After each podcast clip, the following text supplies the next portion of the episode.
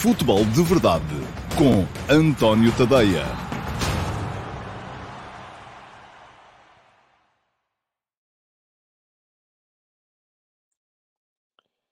Ora então, olá, muito bom dia a todos e sejam muito bem-vindos à edição de hoje, que é terça-feira, dia 25 de janeiro de 2022, do Futebol de Verdade, uma edição que vai muito naturalmente lançar a Final Four da Taça da Liga, que vai começar mais logo ao final do dia, 19h45, em Leiria, Benfica e Boa Vista vão defrontar-se uh, pelo uh, primeiro lugar de finalista na competição que vai distribuir o segundo troféu uh, da época futebolística em Portugal. O primeiro, já sabem, a Supertaça, foi ganho pelo Sporting Clube Portugal, um, que bateu na, uh, na final, e jogo único da Supertaça, o Sporting Clube Braga, uh, por 2-1. Agora vamos ter, no sábado, o segundo troféu, aquele que a Liga chama campeão de inverno, porque é precisamente o troféu que é entregue e que é decidido no inverno. Vamos ter a final, então, no próximo sábado, entre o vencedor do jogo de hoje, Benfica Boa Vista, e o vencedor do jogo de amanhã, uh, Sporting Santa Clara. Uh, vou falar-vos desse jogo aqui hoje, vou falar-vos também de mercado, das operações que já foram concluídas e daquelas que estão aí aparentemente para se concluir. Uh, mas antes de mais nada, tenho que vos recordar, e vai acontecer isto todos os dias desta semana, da realização do Futebol de Verdade VIP, que vai ser já no próximo domingo, dia 30 de janeiro, ao meio-dia e meia. O programa vai para o ar uh, no meu canal de YouTube, apenas no meu canal de YouTube, é a única forma de o ver, portanto, se não subscrevem ainda o meu YouTube, deem lá um salto e é só um, passar a seguir e serão avisados uh, sempre que eu uh, entro em, em direto. Um, mas toda a gente pode ver, quem quiser, vai ser de.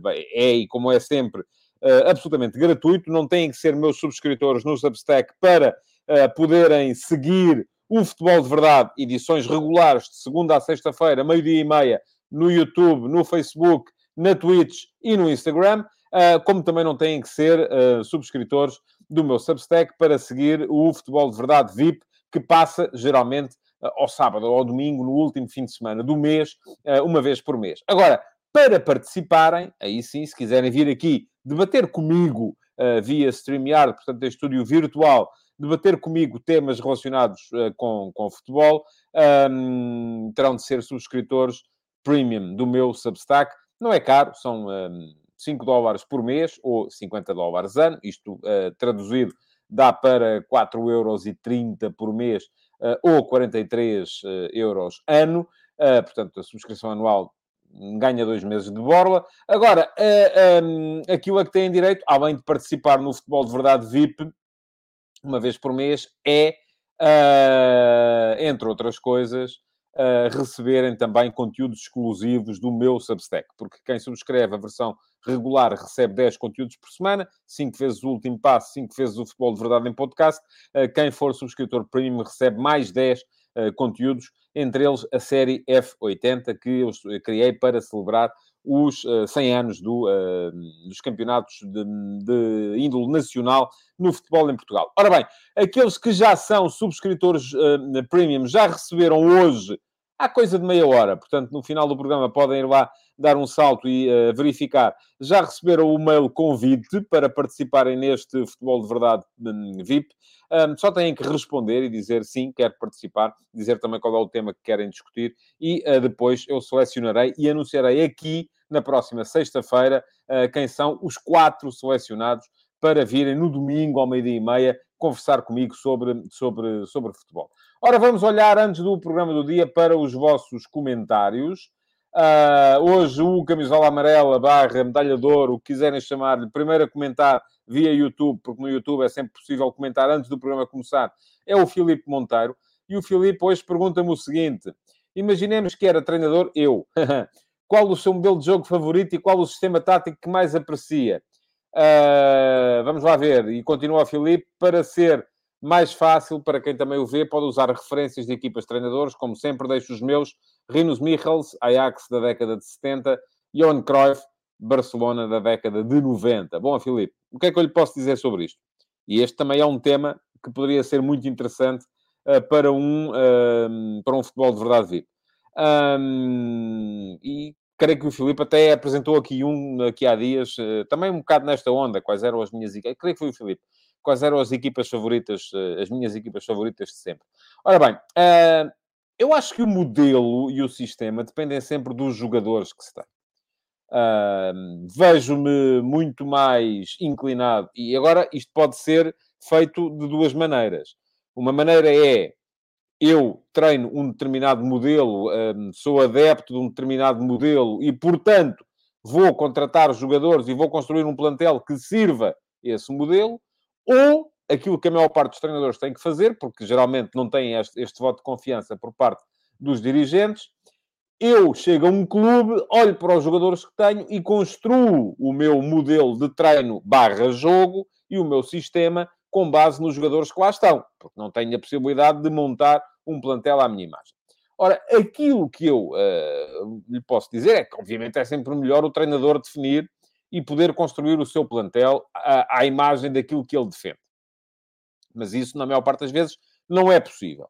Um, aquilo que acontece é a capacidade dos treinadores para adaptarem as suas ideias aos jogadores que já lá estão.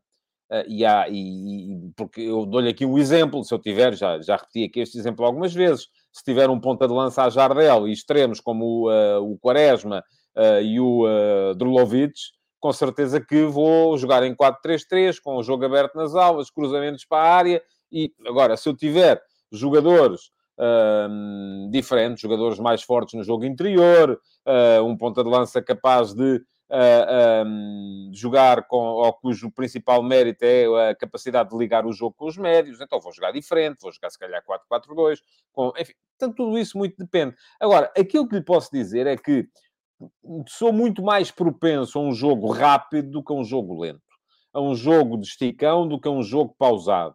Um, sou muito mais adepto uh, do uh, heavy metal futebol do Klopp, por exemplo, do que do tiki-taka uh, espanhol de inspiração aragonês barra Guardiola. Um, sou muito mais adepto da zona pressing do Michels, do Arrigo do que das marcações individuais ou das ou, das, ou de uma zona mais baixa com bloco mais baixo, enfim portanto, tudo isto acaba por ser. Eu inclino mais para um lado, mas nem eu tenho, vamos lá ver, a, a, a pretensão de ser treinador ou de algum dia vir a ser treinador, nem acho que possa, de repente, ah, se o fosse, dizer vou jogar sempre assim, porque não, isso não. Quem disser isso ah, está a enganar. Ora, pergunta ao Simão Rochinol. Bom dia, Simão. Qual a sua opinião sobre a contratação de Miraias por parte do Moreirense? Bom reforço ou mais um nome glorificado fora de forma a chegar a Portugal. Já lá vou, Simão, deixe ficar por aí, porque antes de acabar o programa ainda vou falar das aquisições que já estão, um, que já estão uh, concretizadas uh, nesta, um, nesta janela de mercado e daquelas que foram concretizadas entre ontem e hoje. Pergunta também o Simão, finalmente teremos hoje um Benfica mais próximo do 4-3-3, uh, com Paulo Bernardo e João Mário à frente de Weigl, Rafa e Everton nas alas e uh, Roman Yaremchuk na frente. Penso que este sistema pode potenciar todos ofensivamente. Deixe-me só, Simão, já agora, porque eu já vi aqui, já tresli aqui um comentário de um de vós. Um, e sim, é verdade. Rafa não. Rafa testa positivo à Covid-19, portanto, não vai poder estar no jogo hoje. Isso vai com certeza motivar algumas alterações do Benfica, mas já lá vamos. Também terei de adaptar essa Uh, aquilo que tinha aqui pensado dizer sobre a equipa do Benfica é essa novidade, que é de hoje de manhã, portanto não vai haver Rafa, nem hoje, nem se o Benfica vai chegar na final da uh, Taça da Liga.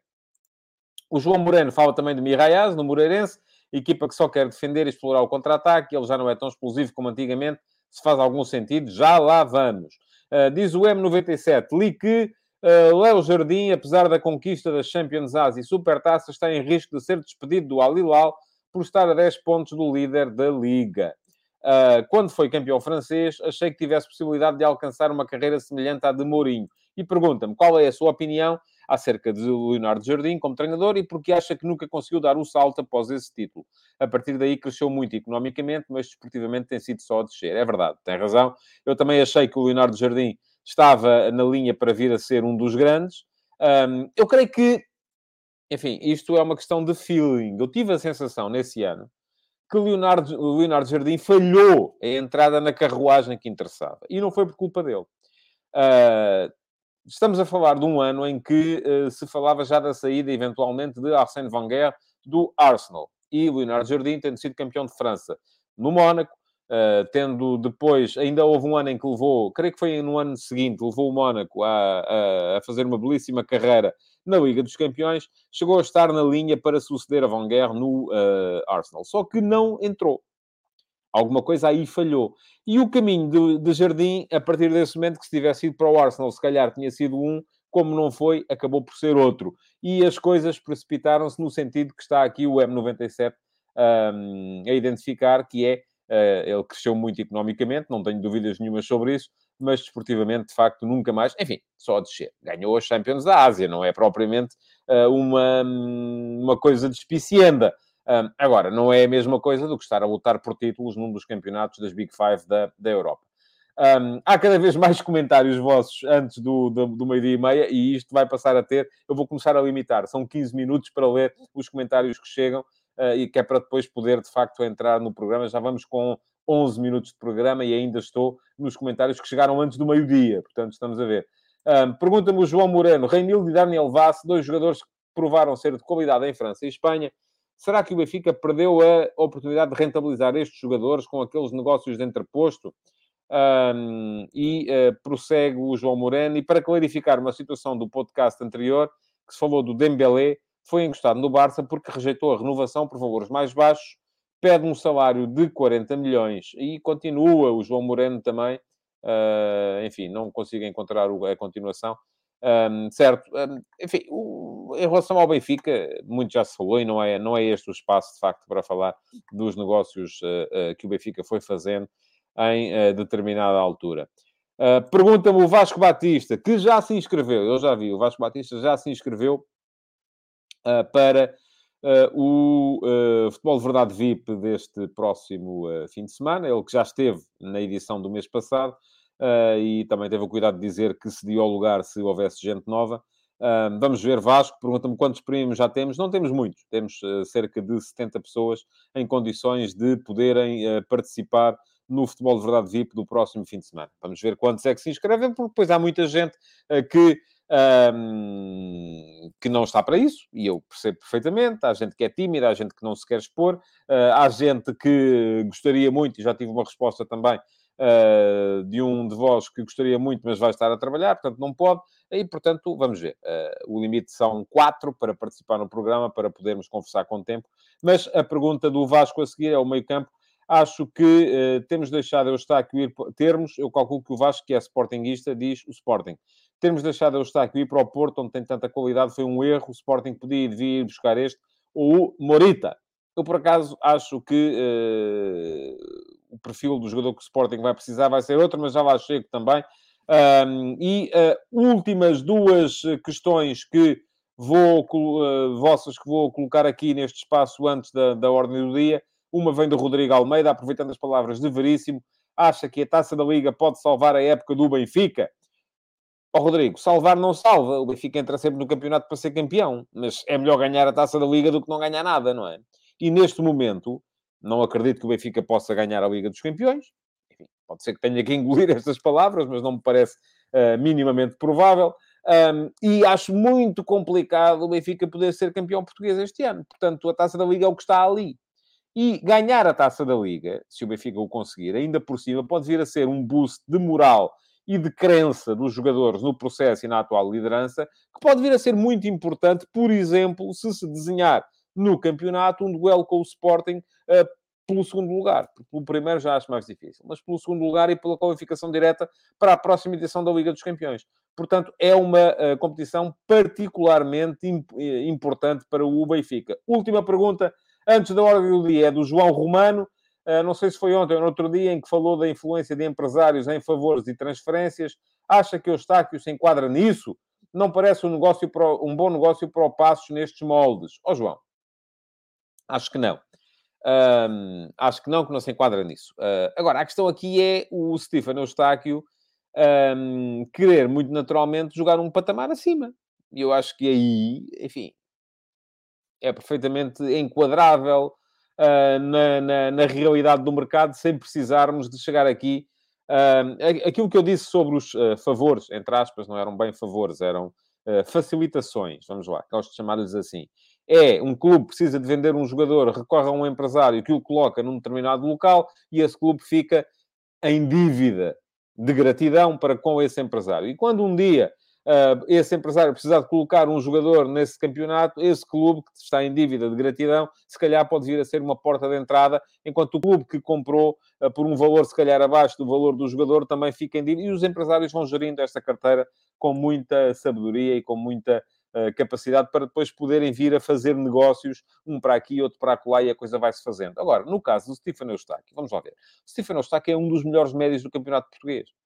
O Stefano Eustáquio quereria, com certeza, jogar um patamar acima.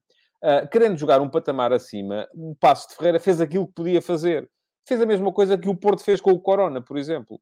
O Corona, que podia ser um dos melhores jogadores do campeonato português, estava desmotivadíssimo no Porto. Estava com a cabeça em Sevilha. E assim sendo, ah, porque aí o patamar acima era um campeonato acima do campeonato português. O Porto facilitou a saída, enfim, também ia ficar sem ele ah, a custo zero no final da época, mas isto não quer dizer que tenha sido um favor. Não, aqui o que houve foi o reconhecimento de uma realidade.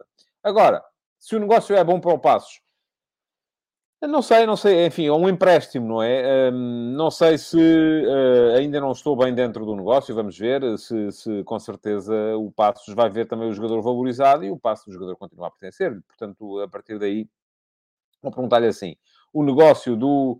Uh, não, enfim, não vou perguntar mais nada, não vamos por aí, uh, não temos mais tempo para isso, temos que. seguir em frente e entrar com o e continuar com o programa um, porque senão não chegamos, não chegamos lá. Bom, vamos lá ver.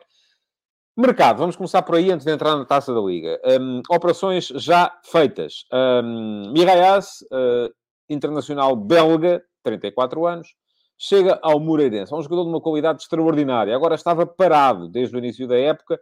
É um jogador que o Ricardo Sapinto conhecerá certamente do, uh, da passagem pela Turquia, onde o orientou. Um, vamos ver como é que ele chega. Uh, e vamos ver qual é a ideia do Sapinto. Já alguém dizia aí há bocadinho que enfim, o, o Moreirense é uma equipa de contra-ataque, o Mirraias é um jogador fino, o jogador já não é tão explosivo como já foi. Será que enfim, o Moreirense não tem que ser necessariamente uma equipa de contra-ataque? Vamos ver o que é que o Ricardo Sapinto quer fazer com o, uh, com o Moreirense. Será uma equipa de garra, porque essa é a imagem dele, mas não tem que ser necessariamente uma equipa de contra-ataque, sobretudo nos jogos em que não defronta equipas uh, de um nível muito superior. Portanto, um, Perguntam-me assim: faz sentido? Faz. Agora, se vai resultar, não sei. O Ricardo Sapinto com certeza conhecerá o jogador e saberá em que condições é que ele se encontra. Um, se chegar aí o Mirayas uh, da seleção belga, do Everton, eh, enfim, seria uma bomba no campeonato português. Se chegar um jogador, uh, enfim, noutras condições, então aí já não, com certeza. Stephen Eustáquio, e está aqui o Pedro Coelho a recordar aquilo que uh, se passa empréstimo com opção de compra de 3 milhões e meio, o Eustáquio termina contrato no final da próxima época, portanto, ou vende agora, final da época, e ganha 4 milhões que sejam, ou não ganha nada. Portanto, o negócio, afinal de contas, não é assim tão mau para o Passo de Ferreira. Um, isto é, o Eustáquio tem mais ano e meio de contrato. Se o jogador, uh, para o Passo de Ferreira ganhar alguma coisa com ele, tem que ser entre este mercado de janeiro e o mercado do próximo verão. Uh, e, portanto, percebe-se o negócio também na, na, perspectiva do passo. Aliás, eles querem que vos diga, apesar de achar, como já disse, que o Stefano Eustáquio é um dos melhores médios do campeonato português, aquele, eh, acho que o negócio faz sentido, faz mais sentido para o Passos, faz mais sentido, sobretudo para o jogador, não fará, se calhar, tanto sentido para o Porto. Um, porque o Porto, se formos a ver, precisa, e volto a dizer aquilo que já disse aqui, de encontrar espaço para fazer crescer os jogadores que lá têm. E esses jogadores precisam de espaço para jogar. O Porto já tem, volto a dizer, o Porto joga neste momento com dois médios. Pode evoluir para uma situação em que vai jogar com três. Se, eventualmente, quatro até. Enfim, qual é o, o sistema de jogo do Porto? 4-3-3, ou 4-2-3-1, ou 4-4-2. Vai variando. Quando é 4-4-2, joga com Uribe e Vitinha. Não é? Um médio mais equilibrador, um médio mais criativo. Há sempre Otávio a vir da direita para o meio a fazer terceiro médio. Isto quando a equipa joga com o Luís Dias aberto na esquerda, viram, disse bem, Dias, uh, Luís Dias aberto na esquerda e com dois pontas de lança, Taremi e Evan Nilsson. Se, eventualmente, acontecer aquilo que já está a começar a, a, a preparar-se, o Taremi acabar por ceder a posição ao Fábio Vieira, o Porto vai variar muito mais para um 4-2-3-1. 4-2-3-1 com uh, Uribe e Vitinha, Otávio entre a direita e o meio, Fábio Vieira entre o meio e a direita, nas tais trocas posicionais permanentes que baralham a defesa adversária, Luís Dias a vir da esquerda para o meio, aproveitando o seu pé direito, no apoio ao Evanilson, com Taremi a saltar fora do 11. Ora, o lugar para o Eustáquio aqui será sempre um dos dois, um do lugar dos dois médios, atrás. E para esses dois lugares atrás, o Porto tem Uribe, tem, uh, parece que caiu aí, uh, caímos no Instagram, lamento, uh, não vou agora conseguir, não vou mesmo conseguir, não dá. o Porto, para os dois lugares de meio campo, tem então Uribe, Gruitos, como os dois médios mais equilibradores, e depois tem o Vitinha, enfim, tem o Bruno Costa, pode fazer segundo médio, embora não seja um jogador tão criativo como é o Vitinha, mas o Eustáquio também não é. Enfim, o, o, o, Vitinha aí é um cromo que não tem hum, repetido. Enquanto o Eustáquio vem concorrer com o Gruites, o Uribe, o Bruno Costa, para o mesmo lugar. Diz-me o A. Martins, Uribe, onde é que está? Está aqui. Um, Uribe não durará para sempre, é muito provável que o Vitinha tenha muito mercado já. Certo, mas o Vitinha não vai sair. O Porto não vai vender agora uh, porque quer ser campeão. E, portanto, não vai acontecer. A questão é, o jogador vem emprestado por seis meses e vem emprestado por seis meses para ocupar precisamente a tarefa de meio campo para a qual o Porto está mais bem servido. Uh, portanto, eu acharia que ao Porto faria mais sentido, se queriam buscar outro médio, eventualmente ceder o Bruno Costa e ir buscar um médio mais criativo que pudesse, eventualmente, vir a um, alternar com Vitinho ou ser suplente de Vitinho. Aliás, o Sporting está num problema mais ou menos semelhante, já vamos falar disso daqui a bocado. Um, sobre a equipa do Porto, uh, quem não leu ainda pode ler o último passo de hoje. Uh, está no meu uh, Substack, tadeia.substack.com, um, sobre a reconversão, a reforma que o Sérgio Conceição fez na equipa nos últimos, nos últimos meses e a forma como o Porto está neste momento a ser um, imponente no campeonato de, de, de Portugal. Um, quem quiser dar um salto para ler, o texto está lá. O Pedro Carvalho vem-me dizer que o Eustáquio tem a ver com a saída de Sérgio Oliveira. Certo, Pedro, mas o Sérgio Oliveira não estava lá. Era como se não estivesse. Estava, mas era como se não estivesse. Estava porque não tinha sido possível hum, transferi-lo no verão. E estava à espera de ser possível transferi-lo em janeiro pouco jogou. Ainda valeu uma vitória em Barcelos, mas pouco jogou. Portanto, se a ideia é buscar o Eustáquio para fazer o que estava a fazer o Sérgio Oliveira, então, vou dizer, valia mais ter ficado no Passo de Ferreira, onde pelo menos nos ia maravilhando a todos uh, com a sua, a sua qualidade. Um, o Paulo Jorge já está à frente, diz que o Bruno Costa vai para o Vitória e sacou para o Porto. Também pode fazer algum sentido. Vamos ver se isso se concretiza ou não. O Paulo Souza diz que o Eustáquio faz as três posições do meio campo, ele sabe ser um equilibrador, mas também sabe criar e chega muito bem às zonas de finalização. É verdade, mas não estou a ver o Porto, neste momento, depois de ter construído a equipa em torno da capacidade criativa do Vitinha, substituí-lo por um jogador como é o Stefano Eustáquio. Não acho que vai acontecer. Bom, mais mercado. Um, o Vizela contratou o Osama Rashid, vamos ver que o jogador chega aí. O Osama Rashid tinha sido um belíssimo jogador uh, na, no Santa Clara, um médio iraquiano de trabalho, mas também criativo, uh, passou pela Turquia, estava nos Emirados Árabes Unidos, chega agora ao Vizela, pode vir a ser importante para o uh, Vizela na luta pela manutenção.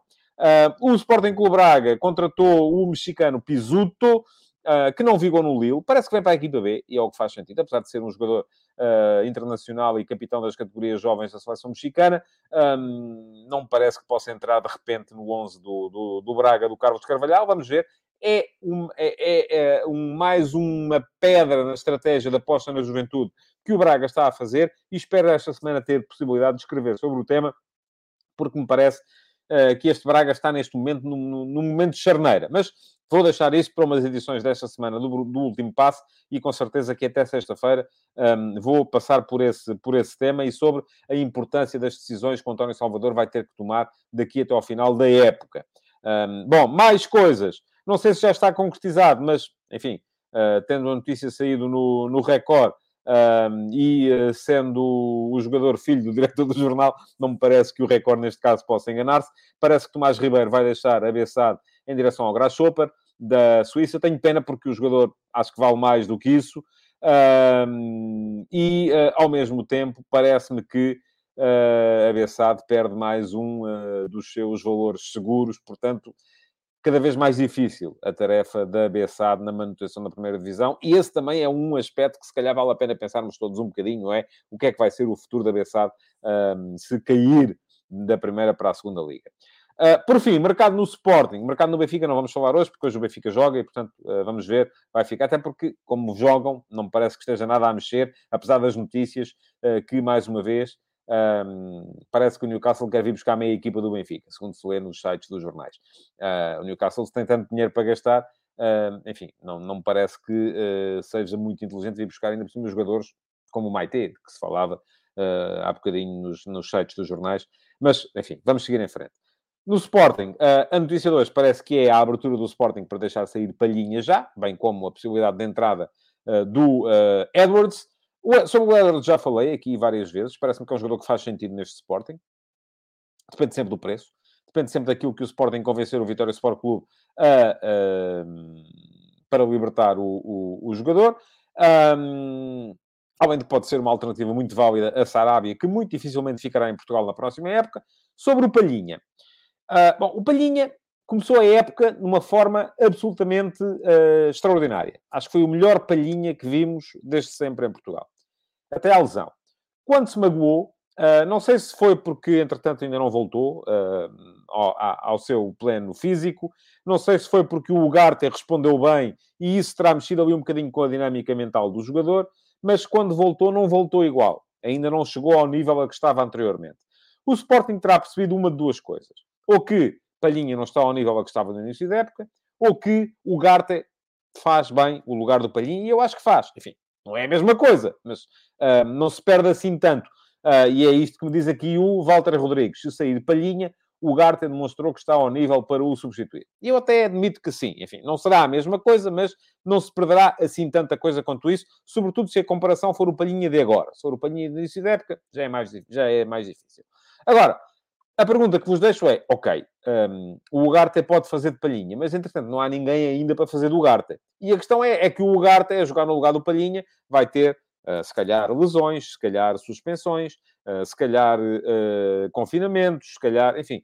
E depois quem é que joga, não é? Porque o Ugarte neste momento era o Palhinha B. Se o Ugarte passar a ser o Palhinha A, alguém tem que passar a ser o Palhinha B e não me parece, não me parece de todo que uh, o, o Dário Essu possa ser um, o, o, possa ser o. Enfim, estava aqui a ler no comentário. Possa ser a alternativa. Diz o Jason Lima, o que é o melhor do mundo porque vai para o Porto. Não disse que era o melhor do mundo, Jason. O Maite não pode ir para o Newcastle porque não joga no Benfica. Mal, mal. Não, ó, ó Jason, vou-lhe explicar. O Newcastle, aparentemente, neste momento, tem dinheiro para dar e vender. Portanto, se tem dinheiro para dar e vender, e o Maite, vamos concordar todos que não é uh, propriamente uma um craque, não é? Uh, porque se fosse, jogava. Uh, se tem dinheiro para dar e vender, pode ir buscar um jogador um bocadinho melhor. É só isso que eu acho. Pronto. Mas eu sei como é que as coisas funcionam, que as coisas são superadas para se porem a circular. Relativamente ao uh, Palhinha, diz o Nuno Gonçalves que eu deliro com o Palhinha, não é o Patrick Vieira. Calma, respire, estou calmo, calmíssimo. Um, e não sei se o Nuno está aqui a querer insinuar que tem. Enfim, eu gosto muito do Palhinha como jogador. Acho que é o melhor médio defensivo português da atualidade. Não tenho grandes dúvidas a esse, a esse respeito. Uh, já achava quando ele estava no Braga, para o caso de uh, querer ver, há um uh, QA, futebol de verdade, ainda com o Palhinha do Braga, em que eu elogio o 11 desse campeonato e coloquei lá o Palhinha. Portanto, enfim, vamos ver. Uh, não, não, não me parece que seja. O Paulo Souza diz que o, o, o, o Garte é o Daniel Bragança. Não, é errado. Um, o Sporting, tal como o Porto, e por isso eu disse que ia chegar aí, uh, tem o meio campo montado numa lógica que neste momento há um médio mais uh, uh, forte do ponto de vista defensivo, que tem sido Palhinha, e que pode ser o Garta, e há um médio mais forte do ponto de vista ofensivo, que em características diferentes tem sido o Mateus Nunes, mas em alguns jogos pode ser o Daniel Bragança, embora sejam características diferentes. portanto, um, a questão aqui é, é faltará sempre ali alguém uh, para ocupar essa, essa, essa posição. Bom, uh, vamos lá ver. Vamos falar do jogo de logo, porque logo há, um, conforme sabem, uh, primeiro jogo da meia-final, ou da Final Four, da... Pergunta-me o, o Josias Martim Cardoso se o Palhinha é melhor que o Ruben Neves. É diferente, Josias. Perdão. O Palhinha é um jogador eminentemente defensivo. O, o Ruben Neves é um jogador eminentemente ofensivo. Se Portugal quiser jogar numa lógica de uh, toque e tal, enfim, ter a bola quase sempre, o Ruben Neves é o melhor de todos, uh, se calhar ao nível apenas do William Carvalho, uh, que também me parece ser um jogador desse, desse nível para esse jogo. Se a ideia é jogar com um 6 mais defensivo, mais importante no momento sem bola, não temos nenhum com o Palhinha. Isso uh, digo eu. O Luís Mendes diz que o Mateus Nunes faz de 6 e de 8. O Mateus Nunes até pode fazer defesa direita, defesa esquerda, extremo direito, já fez tudo. Agora, não é meter o Mateus Nunes plantado, uh, sobretudo para os momentos sem bola, uh, não, não, não faz muito sentido. Além de que convido a ir ver as estatísticas e os dados relativamente às recuperações de bola para perceber que o Mateus Nunes, apesar de ser um jogador encorpado, ser um jogador forte fisicamente, não tem a capacidade defensiva do, do, do João Palhinha. Bom, vamos lá ver. Para logo, Benfica, ficamos todos a saber há bocadinho que não vai ter o Rafa, não é? E que, uh, portanto, uh, aquilo que estava a ser pensado, com certeza vai ser, vai ter que ser ligeiramente uh, reformulado. Agora, um, perguntam-me quem é que pode jogar. Enfim, eu acho que o Benfica, muito provavelmente, a ideia, não havendo Otamendi, vai jogar Morato sobre a direita da defesa. Já se vê que Uh, ora, o, o, pergunta-me o Josias Martim Cardoso. Na época passada, na Luz, o Sporting jogou com Bragança e Nunes no meio campo. Quem foi o 8 e quem foi o 6? Josias, vai rever esse jogo, só favor, e vai ver o que é que... O problema é que ninguém foi o 8 e ninguém foi o 6. Não funcionou. Uh, e o Sporting estava a levar 4, salvo erro, quando de repente entraram o João Mário e o João Palhinha e o Sporting equilibrou o jogo. E se aquilo tivesse durado mais 5 ou 10 minutos, ainda tinham ganho, se calhar. Bom, Uh, vamos voltar ao jogo de hoje. Um, não há Otamendi, Morato com certeza sobre a direita da defesa, em, 4, 4, em, em uma linha de 4 atrás. Um, Nelson Veríssimo não pensa, pelos vistos, como Jesus e não se importa de pôr um escardino a jogar sobre o lado direito. Não havendo Darwin, um, enfim, se houvesse Rafa, era uma coisa. Não havendo Darwin e Rafa, eu creio que o Benfica muito provavelmente vai uh, jogar, perdão, com Everton num dos lados, uh, com, um, enfim, com aquele sistema híbrido 4-4-2, 4-3-3, com Weigl e um, Paulo Bernardo sobre o centro. Uh, acredito que será assim. Enfim, diz-me o Nuno Matos. E é possível que aconteça, Radonich ou uh, Diogo Gonçalves. É possível que seja assim. mas isso, isso significaria dizer que das duas uma não jogava Gonçalo Ramos ou não jogava o Everton. Vamos ver. Uh, eu acho que a defesa está, está definida, é Lázaro uh, à direita e depois uh, Morato e Vertonghen no meio, com uh, Grimaldo à esquerda. Uh, Weigl será sempre o médio mais defensivo, Paulo Bernardo vai jogar e vai jogar sobre o meio, uh, ora em 4-3-3, ora em 4-4-2. Quando for 4-4-2, vai ser o João Mário a descair para, para o lado esquerdo. Uh, estaria o Rafa a jogar como extremo direito eh, não havendo Rafa, se calhar o João Mário vai fazer médio, essa posição de terceiro médio sobre a direita, o que eu acho que até faz mais sentido, com o Everton a jogar sobre, sobre a esquerda. Depois, sobram dois lugares, e aí eu creio que, muito provavelmente, uh, o Benfica vai uh, alinhar com uh, Gonçalo Ramos e Yaramchuk. Mas, enfim, sou aberto às ideias de que pode jogar o Diogo Gonçalves, e jogando Diogo Gonçalves, então o que é que isto significa? Que terá que sair um dos homens da frente, ou, o, e aí será provavelmente o, o, o, Diogo Gonçalves. Agora, há aqui uma questão, o Rui Coelho pergunta-me, Pizzi não jogará? O Nuno Matos pergunta, não será o Gilberto? Enfim, muita coisa pode acontecer. Vai ser preciso gerir o plantel, até porque há outro jogo já, uh, se o Benfica quererá, com certeza que haja outro jogo no próximo sábado. Se ganhar ao Boa Vista, tem jogo no sábado contra o, um, contra o Sporting. E isso uh, pode levar a que tanto o Benfica hoje como o Sporting amanhã, acreditando que são superiores aos adversários, uh, poderão poupar alguns jogadores para terem jogadores frescos no jogo do, do, do próximo sábado. O pior é lhes sai o tiro pela culatra e depois acaba por não haver jogo no próximo sábado. Vamos ver como é que a coisa vai, vai correr. Quanto ao Boa Vista, Boa Vista também. Uh, muito, e pergunta-me ainda aqui o Walter Rodrigues, 4-4-2 tira um pouco as melhores qualidades de João Mário e Paulo Bernardo, não acha? Acho que sim, uh, eventualmente, eu acho que são jogadores mais de 4-3-3, uh, tal como o Weigl, é médio mais para 4-3-3, mas a questão é, Um, o João Mário já fez essa posição. O Paulo Bernardo não consegue fazê-lo. E isso no jogo contra o Moreirense. O um, João Mário, uh, enfim, uh, consegue mais fazê-la. Fez-la durante o Europa de 2016, uh, por exemplo. Fez-la no primeiro Sporting do Jorge Jesus, em que o, o, os lugares do meio campo eram William Carvalho e Adrian e João Mário partia da direita. Um, portanto, é um jogador que pode fazê-lo. A questão é se depois isto favorece os avançados. Uh, não havendo Darwin, eu acho que é possível. Havendo Darwin, eu acho que Darwin rende sempre mais com Yarenchuk um, e, portanto, desaconselho um bocadito o, o 4-3-3. Mas vamos, uh, vamos ver. Ora bem, do outro lado, Boa Vista uh, e o Boa Vista desfalcado. Um Boa Vista que não tem o Reggie Cannon, que está na seleção dos Estados Unidos, o Yusufa, que está na CAN, e aliás estreou-se ontem, entrou em campo, viu dois amarelos em 15 minutos e foi expulso, mas não está disponível. Uh, não tem o Poroso, que foi para a seleção uh, jogar também a, a, a, fase de qualificação do próximo Campeonato do Mundo. Não tem o Tiago Ilório, não tem o Javi Garcia, portanto, muita gente a faltar ao, ao Petit. Mas atenção, porque ainda assim tem uma equipa muito uh, interessante, este, este Boa Vista. E, aliás, ainda ontem, creio que foi aqui que chamei a atenção para o facto de o Boa Vista, desde que competiu, lá chegou, só perdeu um jogo, foi com o Sporting, e foi precisamente também o único jogo em que sofreu mais um gol. Portanto, é um Boa Vista que defensivamente tem sido forte. E tem marcado, quase sempre uh, também. Porquê? Porque tem jogadores, um, do meu ponto de vista, muito interessantes. Eu gosto do Amash, do lateral esquerdo, gosto, gosto muito do uh, Makuta e do Pérez, acho que fazem um meio-campo fortíssimo. Vamos ver se não vai dar água pela barba ao meio-campo do Benfica. E depois acho que o Musa é um ponta de lança impecável na ligação uh, com os médios e que o Sauer é um jogador que faz gols de qualquer lugar. E, portanto, sendo um jogador que faz gols de qualquer lugar, tem que ser levado muito, muito a sério. Acho que este Boa Vista é uma equipa que o Benfica tem de levar a sério. Um, o Benfica é favorito, naturalmente, uh, mas vamos ver, porque uh, não me parece de todo que o, o, a situação esteja resolvida e que o Benfica possa entrar em campo já a pensar na final do próximo, do próximo sábado. Vai ter que fazer por isso daqui até lá. Amanhã estarei aqui outra vez uh, para vos falar da, do jogo de hoje e também para antecipar o da manhã, para uh, nos mantermos todos em dia relativamente ao, ao mercado, porque é possível que de hoje para amanhã haja mais novidades. Uh, quero lembrar-vos que há Futebol de Verdade VIP no próximo domingo.